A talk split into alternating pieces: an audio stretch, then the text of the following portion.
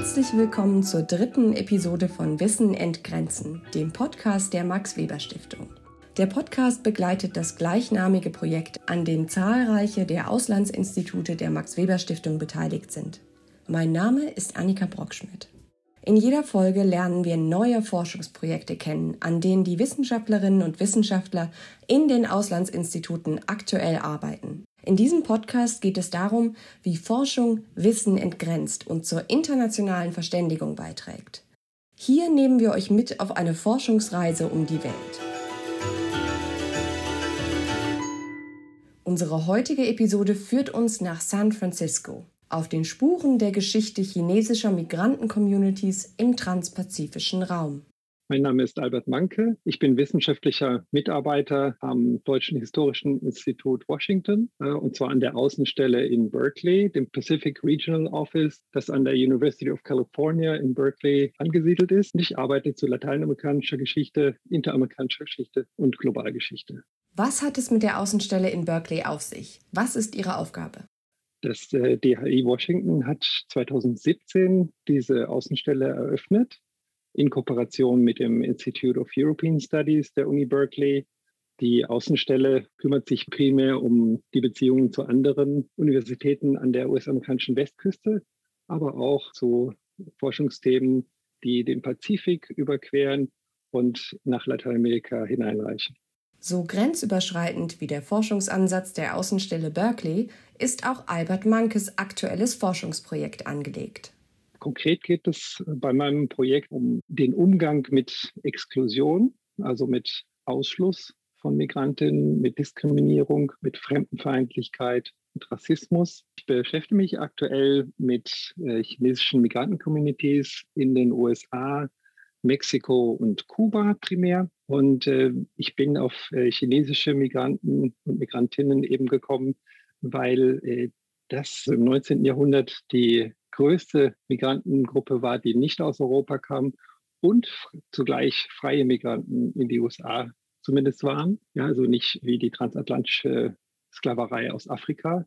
Diese chinesischen migrantischen Communities, die Manke untersucht, wurden von Beginn an nicht mit offenen Armen empfangen. Diese freie Migration wurde sehr schnell äh, ja, mit, mit negativen Ressentiments belegt und äh, sehr schnell kam es zu Einwanderungsbegrenzungen, wie es sie eben für europäische Einwanderer in der Zeit nicht gab. Was macht Kalifornien für dieses Forschungsthema zum idealen Ausgangspunkt für den transpazifischen Raum insgesamt und damit so wichtig für dieses Projekt? San Francisco war im 19. Jahrhundert das, äh, das Tor zu den Amerikas, also eins der primären Tore der freien chinesischen Migration, und zwar wegen des Goldrausches, der 1848 begann, dem gleichen Jahr, in dem Kalifornien von Mexiko, also durch die USA von Mexiko annektiert wurde. Was war denn die Rolle chinesischer Migrantinnen und Migranten zu dieser Zeit? Chinesische Migranten waren eben in der Zeit äh, eine der wichtigsten Einwanderergruppen, die der ganzen Region dazu halfen, eben zu Wohlstand zu kommen, äh, sich zu entwickeln. Äh, zugleich waren sie eines der ersten Ziele von ausländerfeindlichen Ausschreitungen, aber auch Pogromen. Und insofern wurden hier die wichtigsten Migrantenvereinigungen gegründet in San Francisco selbst, die teilweise bis heute kontinuierlich fortbestehen. Und ähnliches lässt sich für Kuba und Mexiko sagen. Dort äh, finde ich die ersten Quellen ab den 1880er Jahren. Diese Verbände chinesischer Einwanderer standen zudem im Austausch miteinander, nicht nur innerhalb der Landesgrenzen der USA, sondern auch darüber hinaus. Die haben auch damals schon äh, miteinander kommuniziert, im Falle einiger Vereinigungen war das Hauptquartier, könnte man sagen, in San Francisco und untergeordnete Vereinigungen oder Vertretungen gab es eben in anderen Teilen der USA, Kanadas und vielen Ländern Lateinamerikas und der Karibik. Albert Mankes Projekt bezieht sich auf die sogenannte Exclusion Era, zu Deutsch die Zeit der Exklusion. Was ist mit diesem Begriff gemeint? Also dieser Begriff kommt aus der US-amerikanischen Geschichte und zwar beginnt der äh, offiziell im Jahr 1882 mit dem sogenannten Chinese Exclusion Act, dem ersten Gesetz, was Immigration in die USA auf einer ethnisch motivierten, rassistisch motivierten Grundlage versuchte zu verhindern. Und äh, dieses Gesetz wurde erst 1943 mitten im Zweiten Weltkrieg abgeschafft, als die USA China als einen verlässlichen Partner im Kampf gegen Japan benötigten. In diesem Forschungsprojekt untersucht Albert Manke, welche Strategien sich in chinesischen migrantischen Communities bilden, die den Menschen helfen, sich gegenüber Diskriminierung und Rassismus zu behaupten und damit umzugehen. Es gibt dafür zahlreiche Beispiele. Zum Beispiel eben, dass Vertreter dieser Vereinigung sich öffentlich äußerten, in Zeitungen protestierten gegen Maßnahmen, dass äh, Anwälte angestellt wurden, die sich in den Gerichten eben dagegen wehrten. Doch es sind nicht diejenigen, die vor Gericht argumentieren oder die Zeitungsartikel schreiben, für die Manke sich besonders interessiert.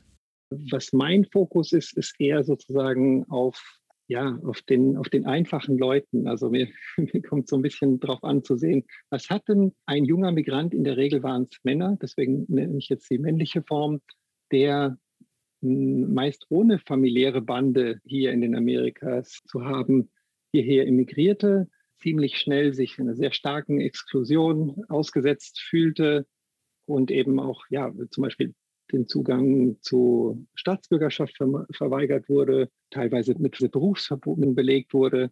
Ja, wie haben die sich diese Menschen verhalten? Eine Schlüsselrolle für den Umgang mit Diskriminierung spielten für diese Bevölkerungsgruppen Zusammenschlüsse innerhalb der migrantischen Communities. Bei der Form dieser Gruppierungen gab es erhebliche Unterschiede zu vergleichbaren Bünden im Herkunftsland China. Sie haben versucht, sich äh, Vereinigungen anzuschließen oder diese zu gründen. Und im Gegensatz zu China, wo die meisten dieser Vereinigungen auf der Herkunft, also auf familiären Banden oder auf äh, regionaler Herkunft beruhen, war es in den Amerikas so, dass zusätzlich eine recht große Gruppe von Immigranten ga, äh, gab, die eben nicht dieses familiäre oder Herkunftsnetzwerk nutzen konnten und sich zum Beispiel dann anderen Vereinigungen angeschlossen haben, zum Beispiel sogenannten chinesischen Geheimgesellschaften. Das waren in der Regel Schwurbruderschaften, oder auch Freimaurer-ähnliche Vereinigungen und diese untersuche ich. Damit Außenstehende den Überblick behalten, wie fügt sich dieser Themenschwerpunkt, dem dieses Forschungsprojekt angehört, in das große Projekt Wissen in Grenzen ein? Das Projekt Wissen in Grenzen ist ja ein äh, strategisches Verbundprojekt der Max Weber Stiftung, was Auslandsinstitute der Max Weber Stiftung weltweit miteinander vernetzen soll. Und unser Teilprojekt auf Deutsch Interaktionen und Wissensströme, Verflechtungs- und Entflechtungsprozesse im pazifischen Raum bringt äh, Forscherinnen und Forscher am Deutschen Historischen Institut Washington, inklusive eben der Außenstelle Berkeley, an der ich arbeite, mit Kolleginnen und Kollegen der Partnerinstitutionen in Moskau, Tokio, Singapur und Peking zusammen. Auch hier also eine gezielt internationale Ausrichtung, die auch geografische Grenzen überschreitet. Was ist der Fokus der Themengruppe, der Manke und sein Kollege, den wir gleich noch hören werden, angehören? In meiner Gruppe zur Mobilität und Migration schauen wir uns eben an, wie Mobilitätsströme und Migrationsregime in transpazifischer Weise äh, ja, stattfanden, historisch gesehen. In meinem Fall ganz konkret, wie haben diese chinesischen Migranten, die den Pazifik überquerten, die Amerikas maßgeblich mitgeformt. Und wir haben sie trotz dieses recht feindlichen Umfelds sich es geschafft, sich äh, geschützte Räume zu schaffen und eben teilweise zu sehr erfolgreichen äh, Migranten-Communities zu werden. Abschließend werfen wir den Blick auf Unterschiede der Situation chinesischer Migranten zwischen den USA und dem Rest des Kontinents zu dieser Zeit. Denn die Ausgangslage für chinesische Einwanderer unterschied sich massiv voneinander. Es gab damals zwei große Konjunkturen. Das eine war eben dieses sogenannte Credit Ticket System. Das heißt, äh, ein Migrant aus China möchte in die USA emigrieren, muss aber für die Überfahrt, für das Ticket, für die Überfahrt einen Kredit aufnehmen, den er abarbeiten muss und ist insofern am Anfang arbeitstechnisch gebunden, ist aber dann also zu jedem, zu jeder Zeit ein freier Lohnarbeiter und kann eben nach Abbezahlen seines Kredits dann auch komplett sich seinen eigenen Beschäftigungen widmen. In Lateinamerika waren chinesische Migranten viel stärker eingeschränkt. In Teilen Lateinamerikas hingegen begann ab den 1840er Jahren der sogenannte Coolie Trade, also der Kontraktarbeiterhandel. Insbesondere kamen die meisten nach Kuba. An zweiter Stelle steht Peru und Teile eben der spanischen und britischen Karibik. Das waren vor allem Kontraktarbeiter aus dem Südosten Chinas und äh, aus Indien. Und dieser sogenannte Coolie Trade ist eine Zwischenform zwischen Sklaverei, Sklavenhandel und freier Lohnarbeit. Ja, also die äh, chinesischen Kontraktarbeiter in dem Fall, also in dem Fall, den ich mir anschaue, waren durch einen achtjährigen Arbeitsvertrag, der äh, allerdings verlängert werden konnte, gebunden und konnten sich in der Zeit des Vertrages absolut nicht frei bewegen und waren nicht nur verschuldet, sondern sie waren auch ähm, im Prinzip versklavt. Sie hatten ungefähr die gleichen Arbeits- und Lebensbedingungen wie afrikanische Sklaven in Kuba in dem Fall jetzt. Nachdem wir erfahren haben, dass chinesische Migranten im transpazifischen Raum von Beginn an Diskriminierung und Rassismus ausgesetzt waren, wollen wir uns jetzt einem speziellen Phänomen zuwenden, dem der sogenannten gelben Gefahr. Dazu sprechen wir mit einem weiteren Experten für dieses Thema. Ich bin Sören Obanski, äh, ich bin Historiker mit dem Schwerpunkt äh, Russland und China und ich bin der Leiter der Außenstelle des Deutschen Historischen Instituts Washington in Berkeley, Kalifornien, an der University of California, Berkeley. Ich beschäftige mich mit der Frage der chinesischen Emigration, der chinesischen Diaspora im Pazifik äh, oder im pazifischen Raum. Ganz konkret, wie Chinesen in ihren Gastländern ähm, wie das Zusammenleben zwischen Chinesen und Nicht-Chinesen, sage ich jetzt mal, funktioniert hat. Und es gibt erstaunliche Überschneidungen in der Frage sozusagen, wie diese Menschen diskriminiert worden sind. Ein gemeinsamer Nenner bei der Diskriminierung chinesischer Migranten war der Stereotyp der in Anführungsstrichen gelben Gefahr. Was verbirgt sich hinter diesem ominös klingenden Begriff? Es gab ähm, das Phänomen der gelben Gefahr. Das war ein sehr amorpher Diskurs, ein globaler Diskurs. Es ging um die Angst vor Asien. Mal auf Japan projiziert, mal auf China projiziert. Und Teil dieses negativen Diskurses waren auch die chinesischen Einwanderer in Amerika, aber auch in Australien, in Südostasien und auch in Russland. Und äh, mein Forschungsprojekt beschäftigt sich mit der Frage, wie dieser Diskurs, den es weltweit gab, äh, im Lokalen funktioniert hat und was das mit den Chinesen, die in diesen Städten lebten, gemacht hat und wie diese Chinesen wiederum damit umgegangen sind. Um diesen Fragen nachzugehen, hat er sich auf drei Städte konzentriert, in ganz unterschiedlichen Weltregionen. Also es gibt ganz ähnliche Stereotype, es gibt ähnliche Reaktionen der Chinese Communities, aber es gibt auch, gibt auch ähnliche Reaktionen der staatlichen Behörden in diesen Gesellschaften. Also ich gucke mir konkret drei Städte an. Einerseits San Francisco als das klassische Beispiel, was man auch sagen kann, überforscht ist, aber sozusagen das best erforschte Gebiet. Dann Singapur äh, für den südostasiatischen Raum, aber auch für den kolonialen Kontext des British Empire. Und dann eher vielleicht unerwartet äh, Vladivostok als eine Stadt im russischen Fernen Osten. Und gucke mir sozusagen diese drei regional sehr unterschiedlichen Fallbeispiele an, mit der Idee, die übereinander zu legen und zu gucken, was ähnlich und was äh, parallel, äh, was, was, äh, was unterschiedlich war. Wir haben gerade schon gehört, dass es regen Austausch zwischen den migrantischen Communities gab. Sören Urbanski fand außerdem Parallelen beim Umgang der Gastländer mit den chinesischen Migranten im transpazifischen Raum. Das Spannende daran ist, dass ähm, es unglaublich viele Überschneidungen gab, es auch unglaublich viel Austausch zwischen den Diaspora-Communities gab, also diesen Diaspora-Gemeinschaften, aber auch zwischen staatlichen Stellen. Also sagen wir mal so, ähm, welche Gesetze haben die Amerikaner von den Briten abgeschrieben oder die Russen von den Amerikanern? Was wurde in Vladivostok über San Francisco berichtet? Ein Beispiel, an dem sich diese Kommunikationsmuster und gegenseitigen Einflüsse gut nachzeichnen lassen, ist das einer Pestpandemie. Es gibt den äh, Fall der Pestpandemie, also wir leben alle in einer Pandemie. Äh, Im späten 19. Jahrhundert und frühen 20. Jahrhundert gab es eine Pestpandemie, die hatte ihren Ursprung in, äh, im Süden Chinas, aber wanderte dann sozusagen über die ganze, ganze Welt. Und äh, sie kam 1900 in San Francisco an, was dazu führte, dass äh, das Chinatown abgeriegelt worden ist, die Chinesen unter Quarantäne gestellt worden sind, wohingegen äh, andere Bewohner der Stadt durch Chinatown weiterhin durchgehen konnten. Also es ist nicht so, dass das Gebiet abgeriegelt worden ist, sondern nur die Chinesen wurden, wurden an ihrer Bewegungsfreiheit gehindert. Eine Pandemie ist eine globale Angelegenheit.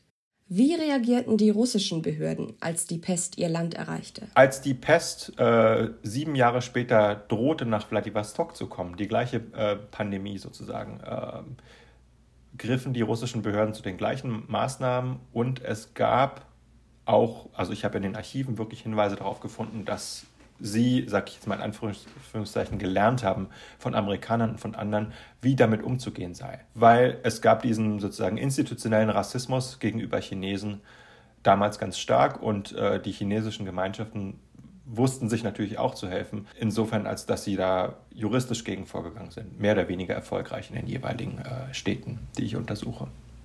Wann begegnet uns der Begriff der in Anführungszeichen Yellow Peril, der gelben Gefahr, in der Geschichte überhaupt zum ersten Mal? Also antichinesische Ressentiments gibt es in westlichen Gesellschaften spätestens seit, dem, seit der Mitte des 19. Jahrhunderts. Der Begriff gelbe Gefahr oder auf Englisch Yellow Peril, auf Russisch Желтая опасность, auf Chinesisch Huahualun, also es gibt auch im Chinesischen diesen Begriff. Ähm, der stammt aus, dem, aus der letzten Dekade des 19. Jahrhunderts. Und zwar gab es den äh, Sino-Japanischen Krieg in 1894, 95, den Japan für sich entschieden hat. Und dann äh, kurz darauf den Boxeraufstand. Und diese beiden Ereignisse haben auf verschiedene Weise sozusagen die Aufmerksamkeit der Weltöffentlichkeit auf die Region gelegt, auf ein sehr bevölkerungsreiches China, aber gleichzeitig sehr schwaches China, aber gleichzeitig auch ein sehr sich rasch modernisierendes Japan. Also Japan wurde eher sozusagen als der sozusagen militärische, wirtschaftliche Gegner angesehen, während äh, China vor allen Dingen diese amorphe Masse von Mensch war, die auswandert und in unsere Gesellschaft eindringt, sage ich jetzt mal übertrieben in der Zeit, in der Sprache der Zeit gesprochen. Welche verschiedenen Stereotypen vereint denn der Sammelbegriff der sogenannten gelben Gefahr? Also es gab sehr ähnliche Stereotypen, vor allen Dingen in den Regionen, wo es chinesische Einwanderer gab. Das ist einmal bezogen auf den Aspekt Gesundheit und Hygiene. Ähm, also eine Wissenschaftlerin hat von den Chinesen als Medical Scapegoats, also medizinischen Sündenböcken gesprochen. Das liegt vor allen Dingen daran, dass die Chinesen oftmals gezwungen waren, in bestimmten Teilen von Städten zu wohnen. Sie wohnten unter sehr schlechten Lebensbedingungen, weil sie nicht genug Geld hatten und weil sie gezwungen waren, eng behaust zu wohnen, was natürlich auch äh, für Pandemien äh, bestimmte Brutherrschaft, die dann wiederum negativ den Chinesen zugeschrieben worden sind. Also sozusagen eine, eine falsche Zuschreibung. Doch der Bereich Gesundheit ist nicht der einzige, in dem innerhalb des Begriffs der gelben Gefahr rassistische Stereotype verwendet wurden. Dann gab es den Aspekt ähm, der Kriminalität, des Glücksspiels und der Sexualität. Sexualität vor allen Dingen deshalb, weil ähm, die chinesische Auswanderung sich dadurch auszeichnete, dass vor allen Dingen Männer auswanderten, vor allen Dingen junge Männer, oftmals auch nicht ähm, ein Leben lang, sondern geplant war, für ein paar Jahre ins Ausland zu gehen, Geld zu verdienen, zurückzukommen. Und es gibt bestimmte Phänomene, die dann auftreten, wenn sehr viele junge Männer auf engstem Raum sind, die nicht verheiratet sind, nicht keinen kein Partner haben, die wiederum zu diesen negativen äh, Zuschreibungen führten, was, was sexuelle äh, Stereotype angeht. Begegnet uns das rassistische Phänomen der gelben Gefahr als Sammelbecken für diskriminierende Stereotype gegenüber chinesischen Menschen heute immer noch? Und wenn ja, in welcher Form? Was heute der große Unterschied ist zu damals, ähm, ist, dass erstens sozusagen niemand mehr von der gelben Gefahr spricht. Also es gibt ja eine gewisse Political Correctness und äh, rassische oder rassistische Elemente werden so nicht mehr benannt. Das ist sozusagen ein Element, äh, wohingegen, wenn man sich die Berichterstattung, die zeitgenössische Berichterstattung von damals anguckt, äh, ist das natürlich eine ganz andere Geschichte. Also sehr rassistisch, extrem rassistisch ähm, ist extrem sozusagen bezogen auf äußere Merkmale. Das ist ein Unterschied, ein wesentlicher Unterschied, aber ein zweiter wesentlicher Unterschied ist, dass, dass natürlich China heute ein ganz anderes Land ist als damals. China ist ähm, die zweitgrößte Volkswirtschaft, der einzige wirklich ernstzunehmende Gegenspieler gegenüber den USA, geopolitisch, äh, aber auch wirtschaftlich, technologisch und so weiter gesprochen.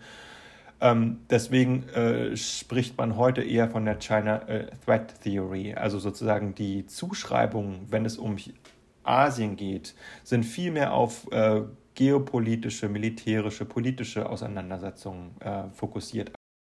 Die China Threat Theory schien also die alte gelbe Gefahr weitgehend ersetzt zu haben. Zumindest bis vor kurzem. Der einzige Moment, wo das alte, die alte gelbe Gefahr wieder aufscheinte, war jetzt wirklich die Coronavirus-Pandemie oder auch schon die SARS-Pandemie oder SARS-Epidemie 2003, wo durchaus wieder Elemente betont worden sind, die mich zumindest an alte Geschichten denken lassen. Also die Frage, dass Chinesen bestimmte Sachen essen, die wir nicht essen, dass sie die kaufen auf Märkten, wo der Europäer nicht raufgehen würde. Also ich übertreibe das jetzt wirklich bewusst, weil es natürlich auch in China viele Menschen gibt, die genauso denken, wie wir denken und es auch wiederum natürlich die äh, die Wahrnehmung, also erstens ist es nicht erwiesen, dass sozusagen das Virus aus, von diesem Markt stammt. Es ist auch nicht erwiesen, sozusagen, wie sich das überträgt. Spuren dieser alten Form der Diskriminierung bzw. der Angst vor Asien hat Sören Obanski an der Reaktion auf die Masken zum Schutz vor Corona beobachten können. Ich kann mich an März 2020 erinnern, wir waren, eine, wir waren die Ersten mit in Washington, die Maske getragen haben. Wir wurden schwer angeguckt. Dabei ging es nur darum, alle zu schützen. Und ich kannte das halt aus meiner Zeit in China, als ich in China gelebt habe. Da war das völlig selbstverständlich, wenn man sozusagen eine Grippe hat, dass man eine Maske trägt ähm, auch um andere zu schützen. Äh, und es brauchte erst eine Weile, äh, sozusagen sich daran zu gewöhnen. Und es waren halt vor allen Dingen auch Asiaten, die zuerst in den USA Maske trugen. Gerade am Beispiel der USA unter Donald Trump wurden zu Beginn der Corona-Pandemie Parallelen zu früheren explizit rassistischen Stereotypen deutlich. Auf jeden Fall hat äh, die Trump-Administration und alles, was sozusagen durch sie forciert wurde, also die Begriffe wie Kung Flu oder China Virus oder Wuhan Virus oder was auch immer, also die Zuschauer auf eine bestimmte Region, auf eine bestimmte Bevölkerung, ganz massiv dazu beigetragen, diese alten Stereotype wiederzubeleben. Aber es zeigt ja auch gleichzeitig, dass sie auf einen sehr fruchtbaren Boden getroffen sind. Also ich meine, da gehören ja mal zwei dazu, äh, der Sender und der Rezipient. Die Forschung zeigt, vermeintlich überwunden geglaubte rassistische Stereotype wie die gelbe Gefahr sind nicht unbedingt aus den Köpfen verschwunden. Umso wichtiger ist es zu erforschen, wie diese Narrative funktionieren und welche Ängste sie bedienen. Das war der Wissen entgrenzen Podcast der Max Weber Stiftung. Beim nächsten Mal sprechen wir mit Wissenschaftlerinnen in Tokio und Peking über asiatische Studenten im Berlin der 1920er Jahre. Wenn ihr bis dahin noch mehr über das Projekt erfahren möchtet, gibt es weitere Infos unter www.maxweberstiftung.de. Und bei Fragen schreibt uns einfach eine E-Mail an info@maxweberstiftung.de. Danke fürs Zuhören und bis zum nächsten Mal. Musik von Ash Mystery.